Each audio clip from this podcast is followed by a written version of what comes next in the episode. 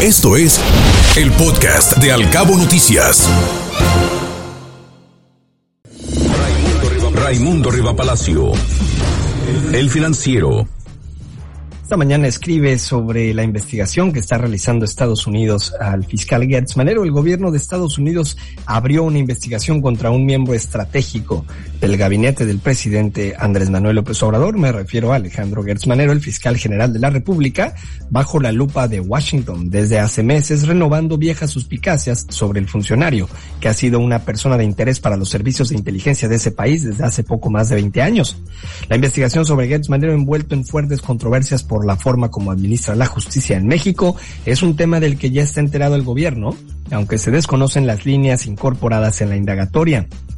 Gertz Manero no ha cuidado el flanco de la relación con sus contrapartes estadounidenses. Una de las grandes molestias que arrastran con él en Washington es la forma expedita y superficial con la que exoneró al exsecretario de Defensa, general Salvador Cienfuegos, de presuntos vínculos con el crimen organizado, contrario a la promesa del presidente López Obrador a cambio de que lo liberaran en Estados Unidos para ser juzgado en México. Tampoco ha atendido el trato institucional como sucedió durante la pandemia, cuando recibió a su contraparte en su casa, no en su oficina, en una bata de seda y pantuflas. La reunión de trabajo duró 180 segundos porque consideraron que era una falta de seriedad del fiscal. El nombre de Gertz Manero es conocido en las áreas de justicia e inteligencia de Estados Unidos desde que coordinó la Operación Cóndor contra el narcotráfico en Sinaloa en el 75 y ha brincado varias veces en las agencias de inteligencia y seguridad de Estados Unidos en este siglo. La primera fue durante el primer semestre del gobierno de Vicente Fox como secretario de Seguridad Pública. Gertz Manero fue detenido por la DEA y la ATF al llegar a Nueva York en un avión oficial del gobierno mexicano con 50 mil dólares en efectivo y un pasaporte falso. Exfuncionarios que conocen los detalles de ese episodio revelaron que el entonces secretario de Seguridad Pública dijo que había ido a la ópera, pero no explicó por qué llevaba tanto dinero en efectivo o por qué no usó su pasaporte. Al ser detenido, Washington lo notificó al gobierno mexicano. José Rodríguez, en ese entonces jefe de la estación de la CIA en México, se comunicó con su enlace, Genaro García Luna, en aquel momento jefe de la Agencia Federal de Investigaciones, quien lo informó inmediatamente al presidente Fox y al procurador general Rafael Macedo de la Concha. Fox le pidió a Jorge Castañeda, secretario de Relaciones Exteriores, que resolviera el problema generado por Gertz Manero, que lo trabajó de manera expedita con el Departamento de Estado para evitar que se hiciera público y para lograr que su colega de gabinete pudiera regresar a México.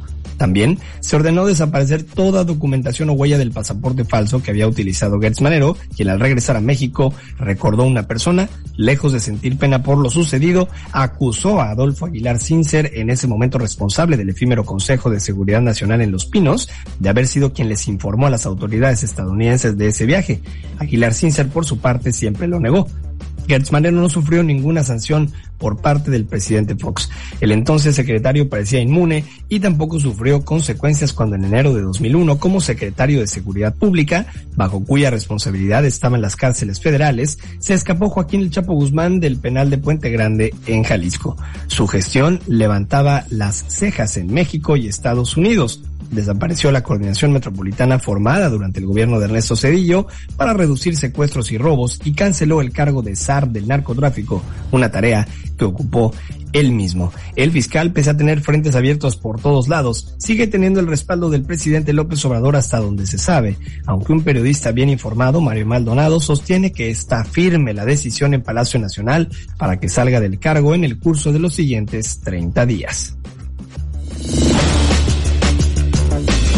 El Universal. Esta mañana escribe Alejandro Hoppe y habla de que qué tal si Trump vuelve a ganar. Así, en un mitin celebrado en Ohio, hizo gala y hasta mofa del chantaje al que sometió a nuestro país en 2019 cuando amenazó con imponer aranceles a los productos mexicanos si no se endurecía nuestra política migratoria. La cita completa no tiene desperdicio. Dijo, Vino a verme el máximo representante de México, justo debajo del puesto más alto, justo debajo del jefe que resulta ser el presidente de México. Nunca he visto a nadie doblarse así. Entró a mi oficina y el representante de México se ríe de mí cuando le digo, necesitamos 28 mil soldados en la frontera, gratis. Él me miró y me dijo algo como, desplegar soldados gratis, ¿por qué haríamos eso en México? Le dije, necesitamos algo llamado quédate en México amenacé con poner aranceles del 25%. Después de eso, él me miró y me dijo, señor, sería un honor tener 28 mil soldados en la frontera. Sería un honor tener, quédate en el maldito México. Queremos tener, quédate en México. Así le dijo. El gobierno mexicano, en voz del presidente López Obrador y del canciller Marcelo Ebrard, ha minimizado las declaraciones de Trump, ubicándolas como meras maniobras electorales. Él es así, dijo en tono entre resignado e indiferente el presidente López Obrador. Y sí, así es él, y así nos va a tratar si reconquista la Casa Blanca en 2024, un escenario que no parece remoto a estas alturas. Van a regresar los chantajes, las amenazas, los insultos, y un Trump empoderado y triunfante podría atravesarse a hacer cosas mucho peores a las que hizo en su primer periodo de gobierno. No está de más recordar que hace dos meses sugirió que tal vez Estados Unidos debería de hacer con México lo que Rusia está haciendo con Ucrania. ¿Simple arrebato? Tal vez. Pero esa no es una amenaza que debería de tomarse a la ligera. Trascendió. Milenio esta mañana en Trascendió de Milenio tenemos el resumen informativo de lo más relevante que está pasando en México y es que no se prevé que el ambiente que se respira hoy en el Tribunal Electoral del Poder Judicial de la Federación sea precisamente de paz cuando se confirme la invalidación del proceso de consulta de revocación de mandato porque estarán en el mismo espacio. El secretario de Gobernación, Adán Augusto López, escuchando que entre las anomalías figura que no le dio dinero al INE, que encabeza Lorenzo Córdoba y el presidente de la Cámara de Diputados, Sergio Gutiérrez Luna, a quien le recordará que no hizo su trabajo y retrasó la emisión de leyes.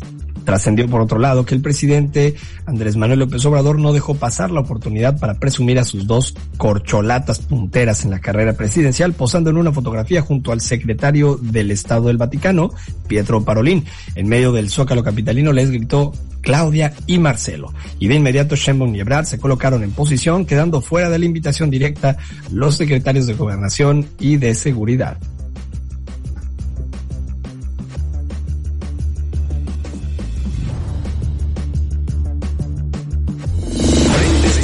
Políticos. Excelsior. Previo a la conmemoración de los 30 años de relaciones diplomáticas entre México y el Vaticano, el cardenal Pietro Parolín, secretario de Estado de la Santa Sede, recibió por separado la Nunciatura Apostólica de la capital a políticos mexicanos, al presidente de la Junta de Coordinación Política del Senado, Ricardo Monreal, al gobernador del Estado de México, Alfredo del Mazo, y Alejandro Moreno, líder del PRI. Parolina acompañó al presidente López Obrador en un recorrido a través de la réplica de la Capilla Sixtina en el Zócalo, donde también estuvieron presentes el canciller Marcelo Ebrard y la jefa de gobierno Claudia Sheinbaum. Visita de altura que confirma una relación indisoluble. Y también Frentes Políticos de Excelsior nos platica que hay aliados del gobierno que están absolutamente concentrados en la transformación. Nada los distrae. Manuel Velasco es uno de ellos. El exgobernador de Chiapas y senador por el Partido Verde no se ha separado un minuto del proyecto transformador y no solo apoyándolo de lejos, sino realmente involucrado. El coordinador del grupo parlamentario del Verde ha tenido reuniones con el secretario de Gobernación Adán Augusto López para revisar la agenda de reformas y construir acuerdos para su aprobación en la Cámara Alta. Diálogo, permanente y un trabajo que abona el fortalecimiento de las políticas públicas enfocadas al beneficio de las familias son sus cuartas. A eso está jugando.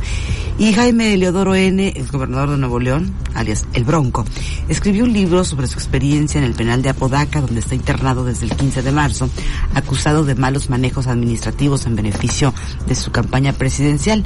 El exmandatario recibió la visita de su esposa, así como de sus hijos. Al salir de ahí, Adalina Dávalos dijo que su esposo continúa con cuidados médicos, hace amistades y se mantiene bien. Agregó que en la visita pudo observar que ha bajado de peso y lo visitaron también sus hijos más pequeños. Una fugaz historia de gloria y rápido ocaso. Es quizá la caída más brusca del sistema político mexicano en los últimos tiempos y le tocó a un independiente. ¿Por qué?